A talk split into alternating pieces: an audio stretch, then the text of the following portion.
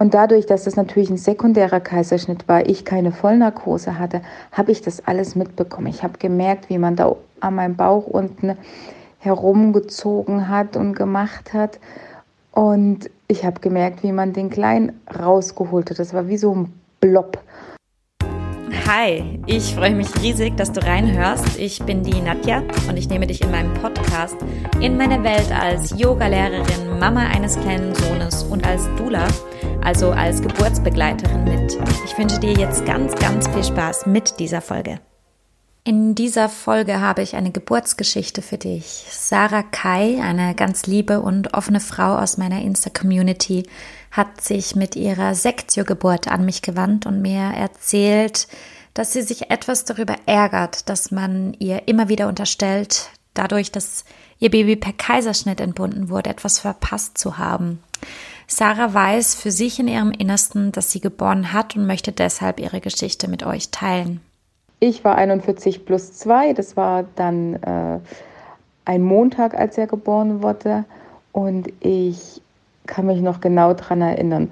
Äh, ich habe noch gedacht, oh, es wäre so schön, wenn er am 1. Juni zur Welt kommt, weil ja der 1. Juni ist in Deutschland ein der, ähm, Kindertag. Und ich habe gedacht, ach, das wäre doch super und der kommt jetzt sowieso nicht. Der kann jetzt gerade noch ein bisschen warten. Und dann kam er doch am 29. Mai. Das fing irgendwann in der Nacht um 3 Uhr an, ähm, wo ich dann von recht starken Unterleibsschmerzen geweckt wurde und dachte, huch, Mensch, die sind aber stärker, als ich es sonst gewohnt bin. Und dann bin ich erstmal in Ruhe aufgestanden, habe meinen Freund noch schlafen lassen, habe dann meine äh, App angemacht, um zu gucken, wie oft die Wehen kommen. Und die kamen tatsächlich alle fünf Minuten. Ich dachte, oh, das ist aber zügig. Und auch die Schmerzen wurden immer intensiver. Ich habe dann mal im Unispital angerufen und die nette Hebamme meinte dann zu mir, ja, ja, ich soll mal in die Badewanne gehen. Und ich habe nur gedacht, in die Badewanne, wie um Himmels Willen soll ich in diese Badewanne rein, geschweige denn wieder rauskommen. Also Badewanne war für mich absolut No-Go. Ich so, ja, ja, das mache ich, habe aufgelegt, 15 Minuten später wieder angerufen, habe gesagt, ich war in der Badewanne und es hat nichts gebracht. Ähm, ich habe unterdessen meinen Freund geweckt, der mich dann auch gefragt hat, bist du sicher? Ich sage, ja, ich bin recht sicher, dass das Wehen sind, was ich habe. Naja, dann ist er noch mal ganz entspannt duschen gegangen, sich fertig gemacht und stand dann irgendwann vor mir, so, ich bin bereit, wir können los, Schatz. Okay, ich dann runter zum Auto, irgendwie muss ich echt sagen, ins Auto reingesetzt und dann sind wir nach Zürich gefahren, äh, ins Unispital. Und ich hatte unterwegs, ich hatte echt so starke Wehen. Mein Freund, wir waren mitten auf der Autobahn. Und mein Freund fragt mich, Mäuschen, geht's oder soll ich anhalten? Ich sage, wie um alles in der Welt willst du jetzt anhalten? Und vor allen Dingen, wo? Ich sage, fahr ins Krankenhaus. Also, er schön ins Krankenhaus gedüst hat mich dann äh, abgesetzt und er hat schön geparkt und ich bin unterdessen hoch in die Geburtsabteilung gewatschelt. Und das Ding ist ja, ich habe mir das alles sehr romantisch vorgestellt. Wir waren ja auch beim Geburtsvorbereitungskurs und ich dachte, ach ja, so ein bisschen, wenn es dann losgeht, kann ich meine Wehen veratmen, bisschen durch die Gegend laufen. Aber ganz ehrlich, da war nichts. Ich konnte weder irgendwelche Wehen veratmen noch durch die Gegend laufen. Ich konnte echt nichts. Ich hatte wirklich sehr starke Schmerzen und ich hatte halt auch nicht die Wehen irgendwie in, im vorderen Bauchbereich, sondern da meine Gebärmutter auch so nach hinten geneigt ist, ähm, hatte ich Wehen, die hinten im Rücken waren und das tat so unfassbar weh. Ähm, wir sind dann aber super freundlich empfangen worden von den Hebammen. Mir wurde ein Zugang gelegt. Ähm, und die liebe nette Hebamme hat mich dann ins, ähm, hat mich gefragt, ob ich äh, eine Wassergeburt machen möchte. Und habe ich gesagt, oh ja, super, das wäre toll. Und war wunderbar eine Badewanne frei, super schönes Zimmer, hat sie mir Wasser eingelassen. Ich bin da rein und das tat mir dann auch erstmal gut, aber die Wehen haben nicht nachgelassen. Ich war nämlich schon, wo ich angekommen bin, mit drei Zentimeter offen. Also muss ich sagen, okay, damit habe ich nicht gerechnet gehabt. Und es ging dann so, dass ich, es ging dann zügigerweise weiter und meine Wehen sind aber auch wirklich nicht weniger geworden. Also die kamen weiterhin alle fünf Minuten. ähm, und das nonstop.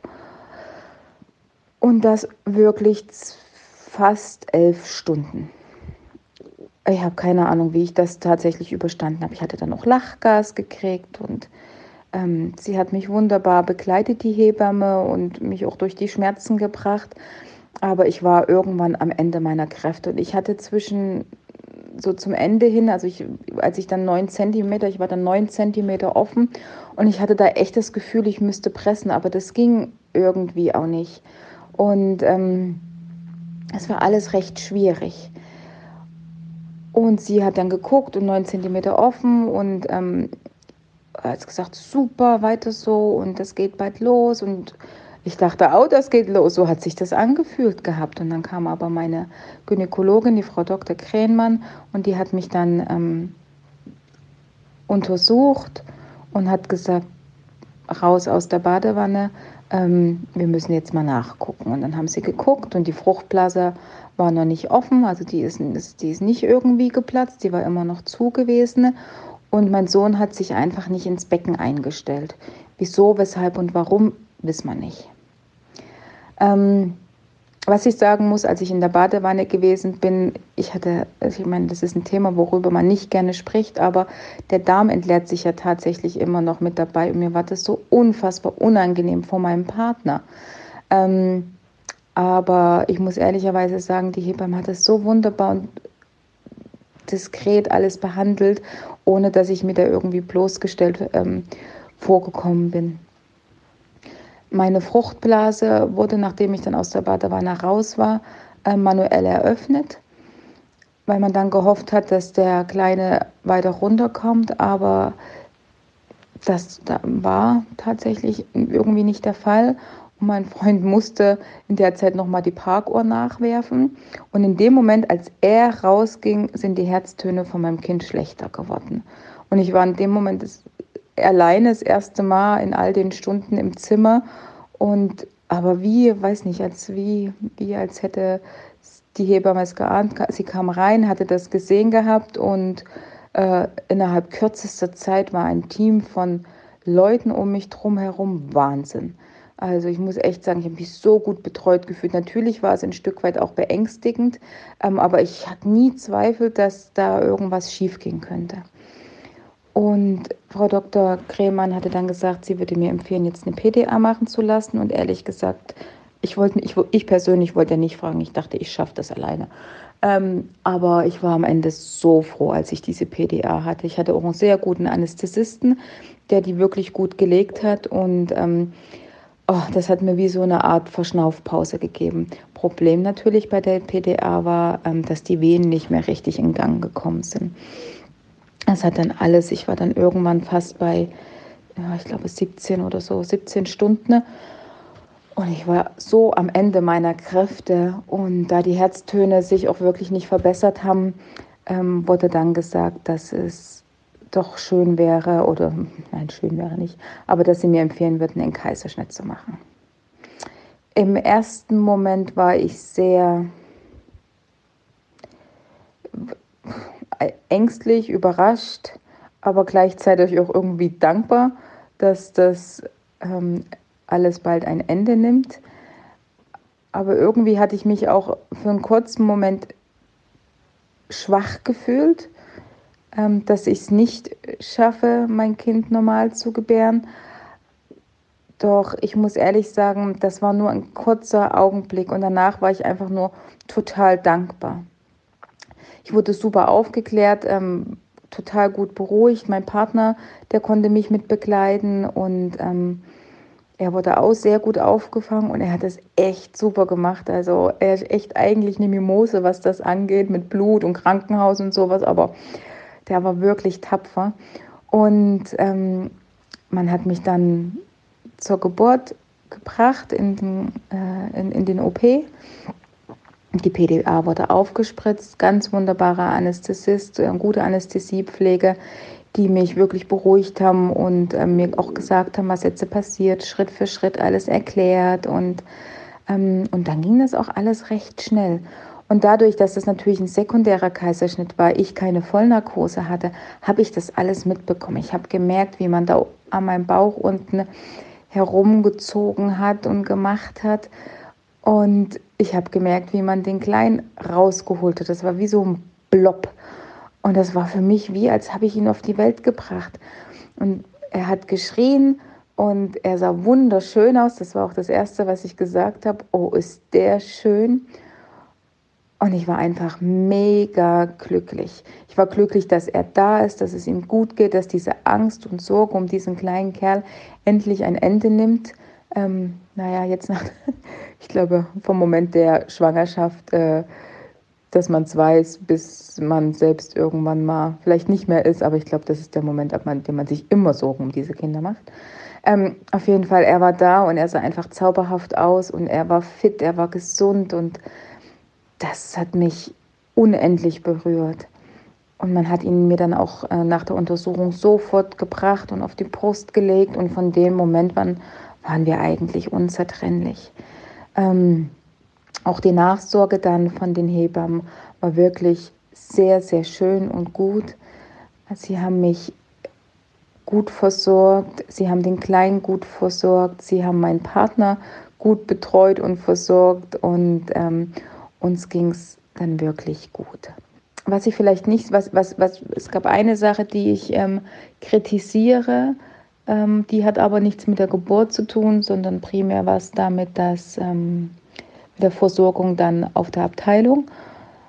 Was mich gestört hat, ist im Nachhinein, dass meinem Sohn, ohne es mir mich zu fragen und mitzuteilen, Maltodextrin gegeben wurde in der Nacht. Ähm, er hatte natürlich ein bisschen abgenommen mit dem Stillen, das hat nicht so gut bei mir geklappt.